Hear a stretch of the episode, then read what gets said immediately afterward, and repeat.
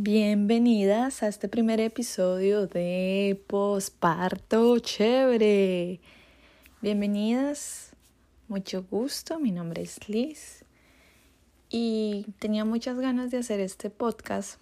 He estado ensayando, he estado mirando programas, he estado mirando lo uno, he estado mirando lo otro, pero como siempre lo importante es accionar.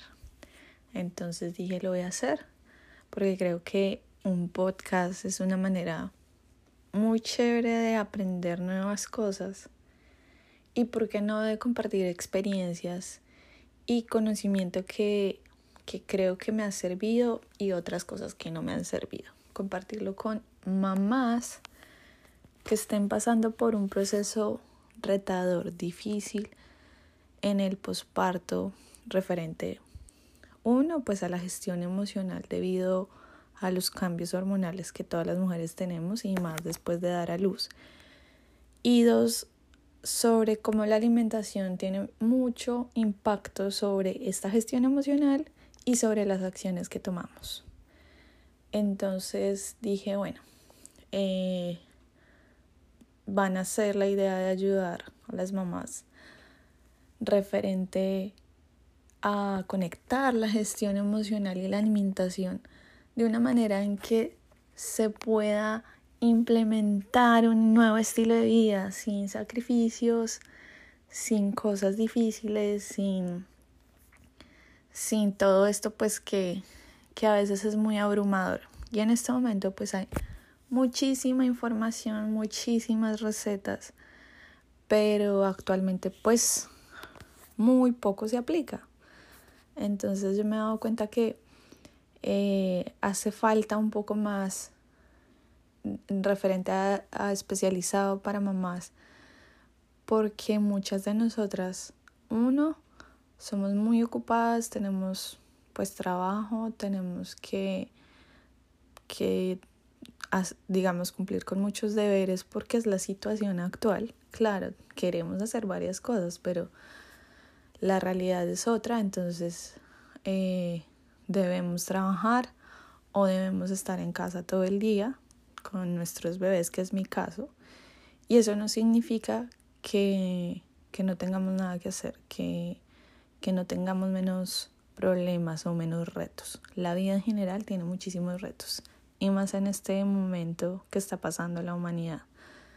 Entonces, es así como nace posparto chévere para ayudar a mamás y para apoyarlas, para decirles que no están solas, que es una gran comunidad de mamás en este momento, que estamos tratando de, de evolucionar, de hacer mejor las cosas, de soltar esas viejas creencias que ya no nos sirven y de implementar nuevas maneras de vida, no solo para nosotras, sino para nuestras familias, para nuestros hijos.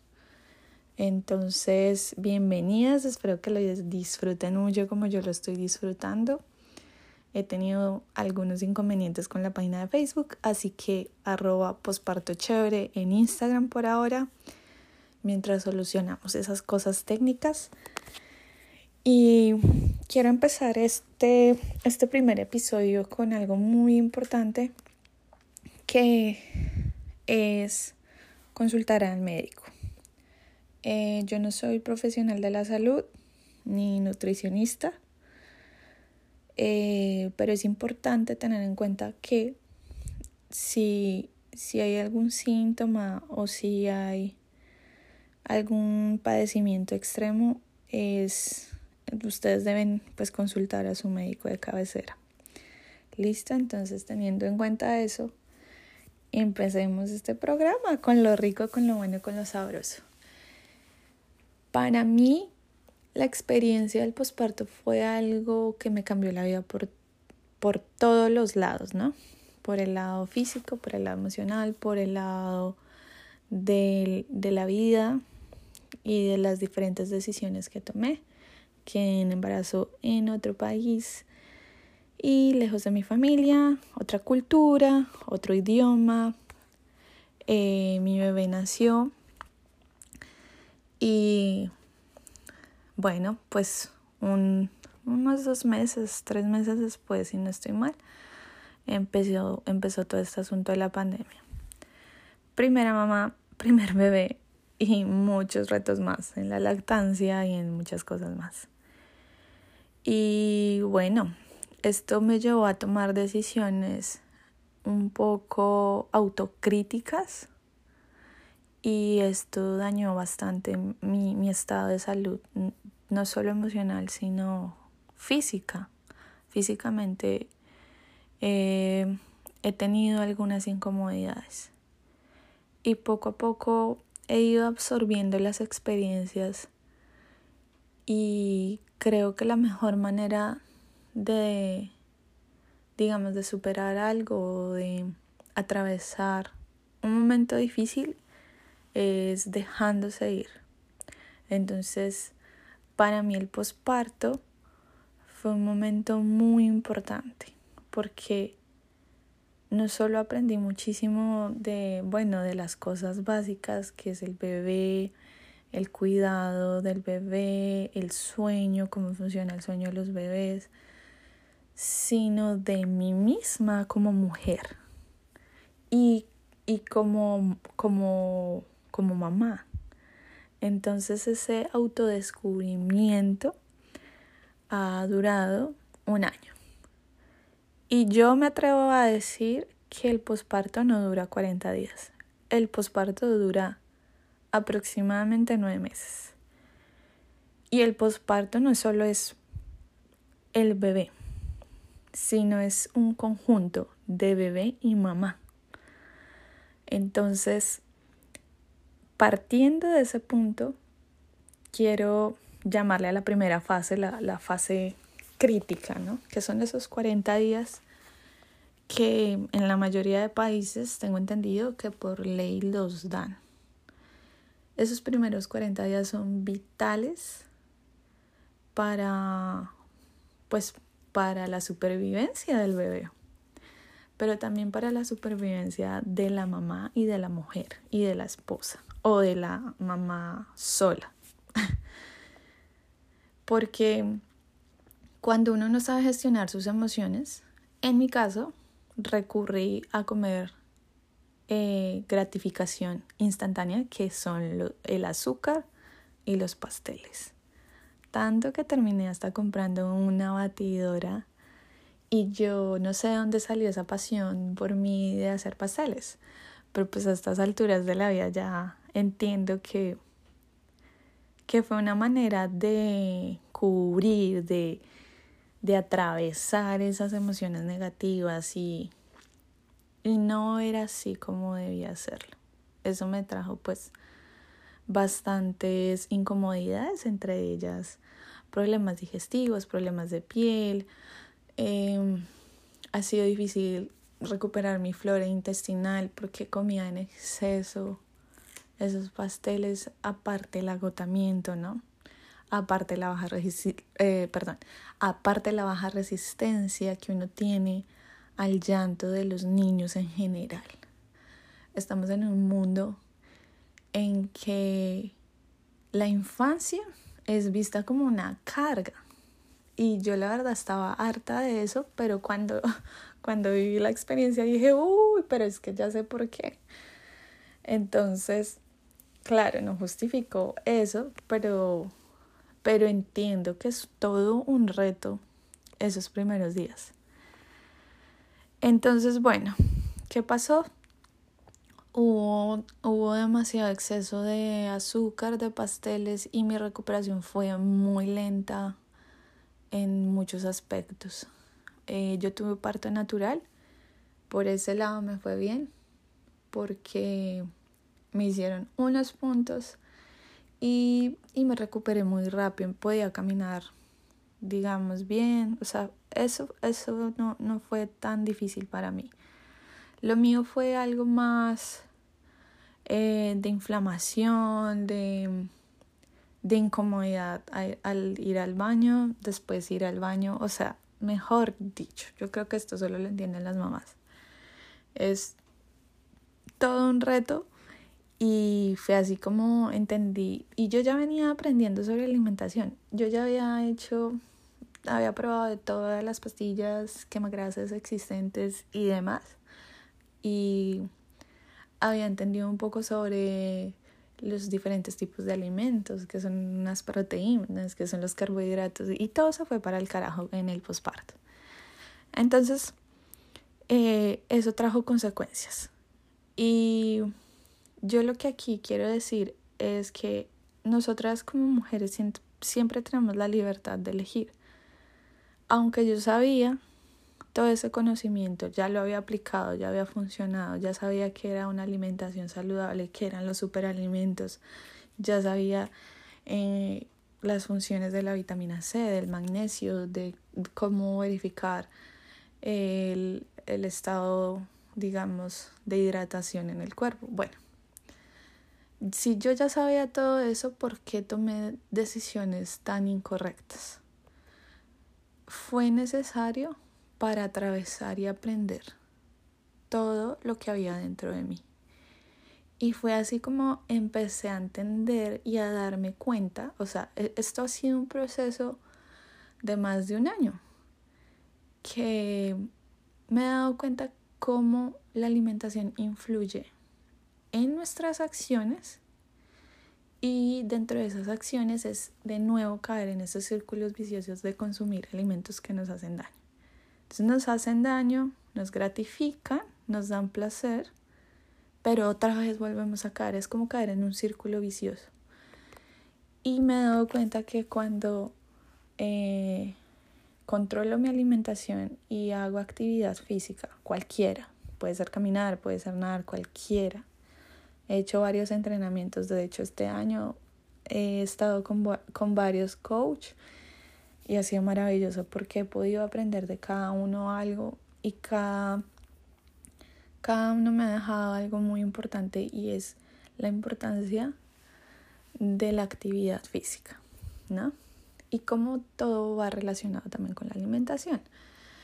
Entonces, somos personas, somos seres humanos libres de decidir qué pensar. Independientemente de la dificultad por la que estemos pasando o por la que nos queramos victimizar o porque también podemos caer en el papel de víctima o en el papel de victimario, victimaria en este caso, podemos ser libres de escoger lo que sentimos y lo que comemos. Al menos de que, bueno, debe haber casos, ¿no? Excepcionales. Pero si a mí me ponen un plato o si yo tengo la capacidad de ir a comprar alimentos, yo puedo decidir qué comprar y comer. Sabiendo que eso repercute, que, que la alimentación no debería solo ser para sobrevivir, sino para vivir.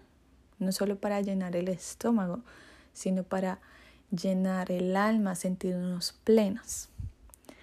Entonces, Siempre tenemos la capacidad de decidir. ¿Por qué terminamos eligiendo o tomando decisiones que, que sabemos que son malas e igual las tomamos? Que sabemos que repercuten de una u otra manera en nosotras. Porque no tenemos la suficiente gestión emocional. No sabemos por dónde empezar, porque Nunca nos lo enseñaron ni en las escuelas ni en nuestras familias en general. Claro que sí hay casos.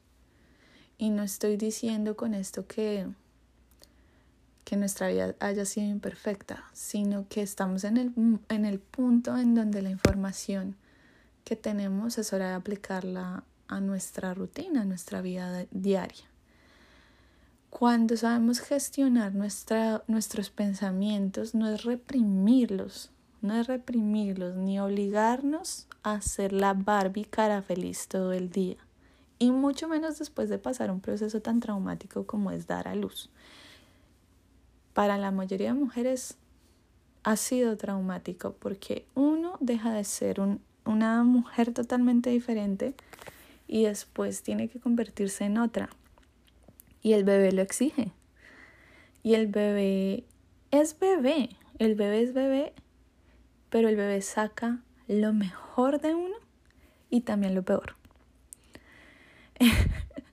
Entonces, es aquí cuando uno empieza a, a ver qué decisiones tomar y ver que a veces la mente se enfrasca en situaciones neutrales, en, situaciones que uno no puede cambiar. Un ejemplo, me encanta el ejemplo del clima. Está lloviendo y una persona, mi esposo, mi esposo es uno que dice esto mucho, Está lloviendo, está feo, el día está feo, está horrible, qué pereza salir, no, horrible y feo, ¿no?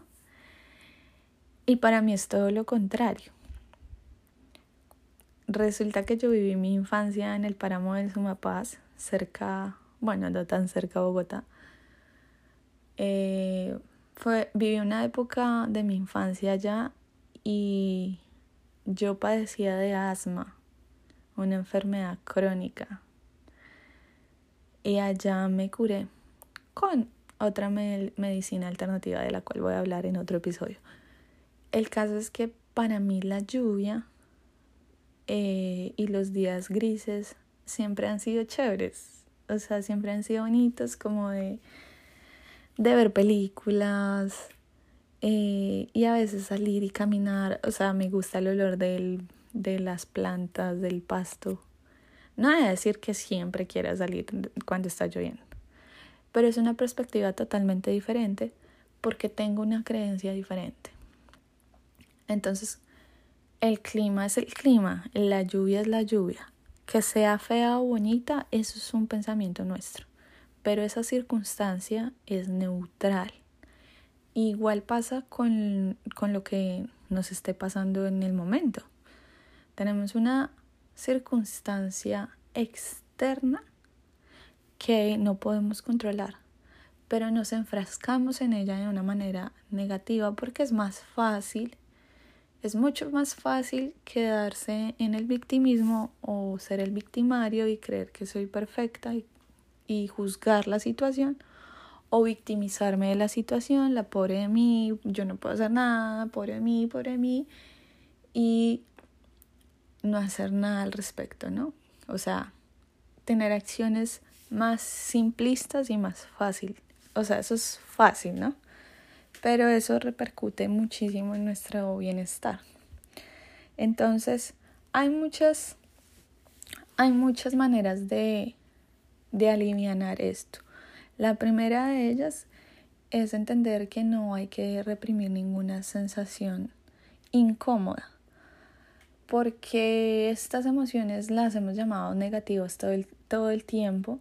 Desde pequeños nos han dicho no hay que llorar, no hay que llorar, no, no llore, ya pasó, no pasó nada. Y sí, sí pasa, sí hay que reconocerla, sí pasa.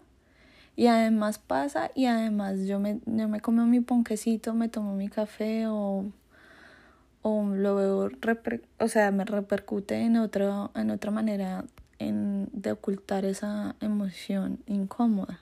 Entonces lo primero es reconocer que sí, que la gestión de la que tanto se habla no es reprimir estas emociones, es saber manejarlas con la respiración. La respiración va a ser tu mejor aliada.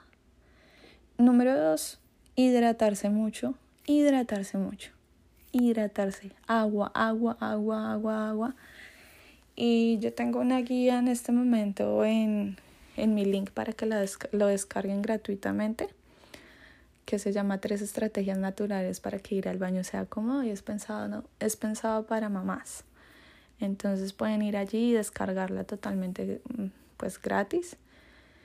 Y hablo sobre cómo darle al cuerpo y a la mente, sobre todo a la mente, una manera fácil de de tomar agua todo el tiempo y más en estos periodos tan importantes. Entonces puedes preparar un spa water que es darle un sabor, comprarte una botella bonita, o sea que sea algo agradable, que no sea solo por el deber y porque ya sabemos que debemos hacerlo, sino que sea algo agradable, algún, una experiencia chévere, ¿no? Y número tres, puedes empezar a buscar alimentos que te gustan.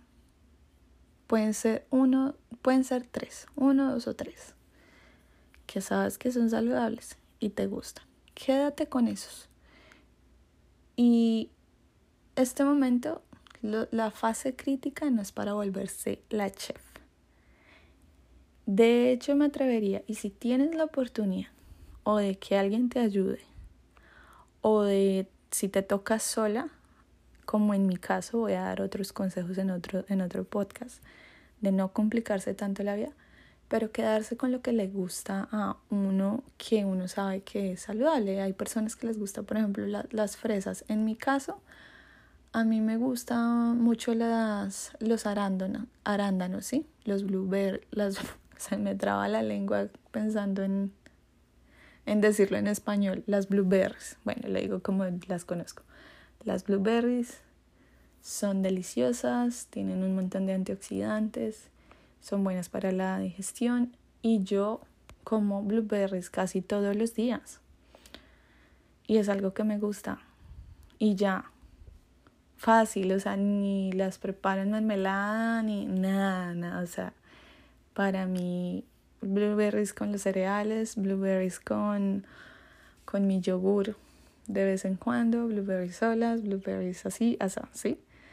Entonces, en este momento, por lo menos en la primera fase, que es la fase crítica, no te compliques, que no se te dé por hacer cosas extra, que solo te enfoques en esos días tan bonitos y tan pesados también. Deja de ver noticias. Deja de ver noticias. O sea, el mundo no se va a acabar si dejas de ver noticias. Al menos de que seas periodista. Y eso, porque yo creo que cualquier periodista puede optar por otros medios o por enfocarse en otra en otro periodismo alternativo. Todo lo que ves afecta tu mente y el entorno en el que estás. Eso queda en tu cerebro y eso afecta. Cuando tenemos vivencias, traumas tan fuertes, eh, nuestra mente está en un estado primitivo de sobreprotección y de alarma. Entonces, cualquier señal, aunque no esté pasando, digamos, la televisión está allá, ¿no? Pero aunque no estemos viviendo la situación en carne propia, nuestra mente sí lo interpreta así. Entonces en esa primera fase, y yo, yo digo que en todo, yo vengo, o sea, yo he hecho detox de, de televisión y de noticias como no se imaginan. Y ha sido una de las mejores cosas que me ha pasado en la vida.